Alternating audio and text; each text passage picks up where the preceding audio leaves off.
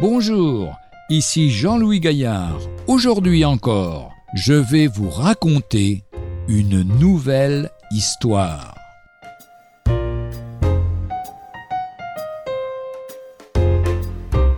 Le prix du refus. Dialogue entre deux étudiants. Si tu savais combien je suis heureux depuis que j'appartiens au Seigneur. Oui, je le vois bien, et je voudrais être comme toi, mais je suis arrêté par la pensée de tout ce qu'il me faudrait laisser pour me convertir. Il en coûte de se donner à Dieu. C'est vrai ce que tu dis. Mais j'ai deux choses à te répondre. D'abord que le Seigneur n'est jamais notre débiteur. Selon sa promesse, il donne le centuple de tout ce qu'on peut abandonner pour lui. Ensuite, considère ce qu'il coûte de rester loin de lui.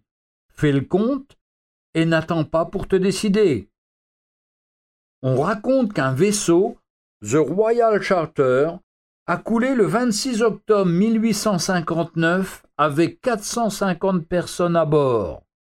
C'était une nuit d'affreuse tempête. Le capitaine avait envoyé des signaux de détresse.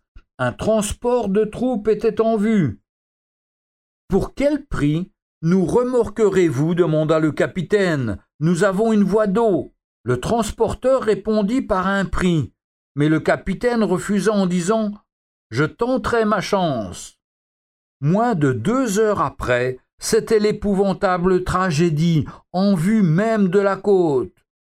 Ne soyez pas aussi fou que le capitaine de ce bateau, et si Jésus vous demande, pour être votre pilote, de lui abandonner quelque chose, acceptez sans hésiter.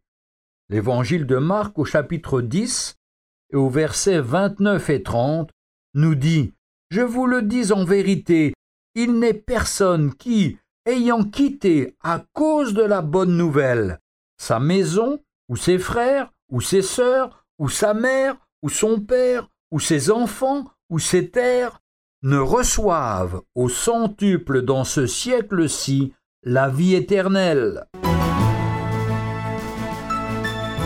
Retrouvez un jour une histoire sur www.365histoire.com.